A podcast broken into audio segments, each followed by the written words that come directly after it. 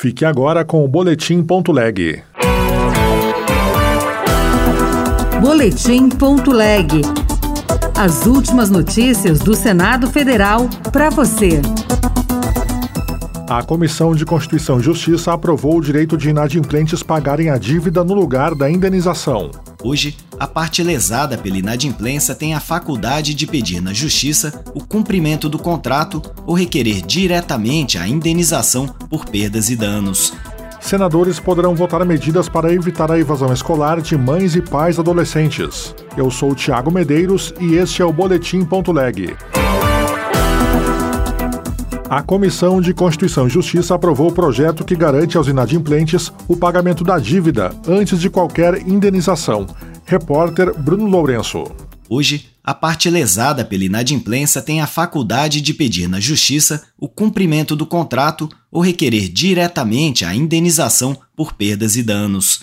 O projeto de lei aprovado pela Comissão de Constituição e Justiça assegura ao devedor o direito de pagar a dívida antes que essa obrigação seja convertida em indenização. A senadora professora Dorinha Seabra, do União Brasil do Tocantins, acredita que a medida simplifica a garantia do direito e ajuda a conservar o acordado nos negócios. Não se pode admitir medidas drásticas para pecadilhos que podem facilmente ser sanados.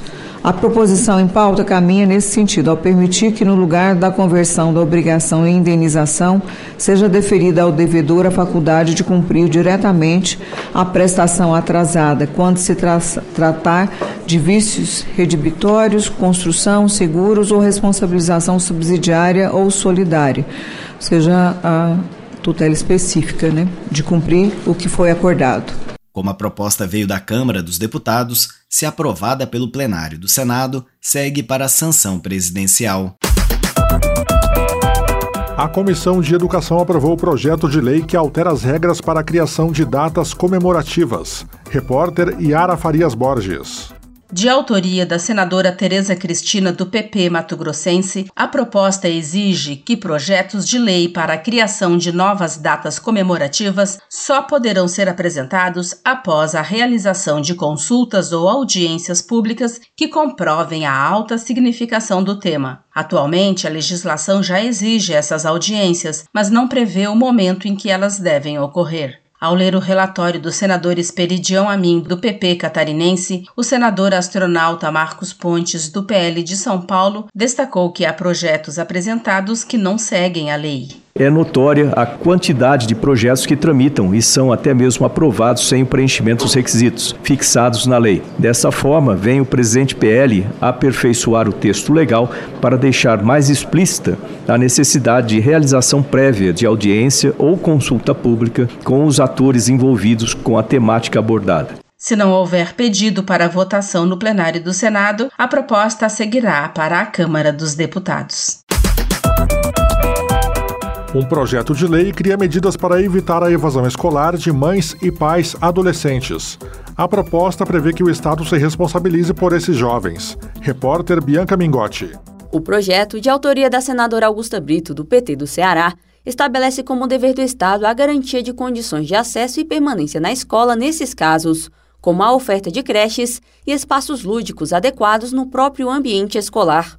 Também caberá ao poder público desenvolver e estimular a criação de programas para enfrentar a evasão escolar. Entre outras mudanças previstas, o projeto altera o Estatuto da Criança e do Adolescente para definir multa caso o responsável por estabelecimento educacional deixe de acolher a mãe ou o pai estudante quando precisarem ficar com o filho. A multa varia de mil a três mil reais. Augusta Brito defende que a proposta pode estimular pais adolescentes a mudarem de vida por meio dos estudos. E a gente foi percebendo que esse fator é muito forte no que se diz também a questão do desenvolvimento dessa, dessa família, nas questões, é, eu diria, de conseguir realmente avançar na vida e diminuir a pobreza. Muitas das vezes né, já estão em extrema pobreza e continuar nesse ciclo porque não tem oportunidade nem de estudar. Augusta Brito defende que a proposta pode estimular pais adolescentes a mudarem de vida por meio dos estudos. O texto aguarda relatório do senador Marcelo Castro, do MDB do Piauí. Outras notícias estão disponíveis em senado.leg.br barra rádio. Você ouviu Boletim.leg. Notícias do Senado Federal.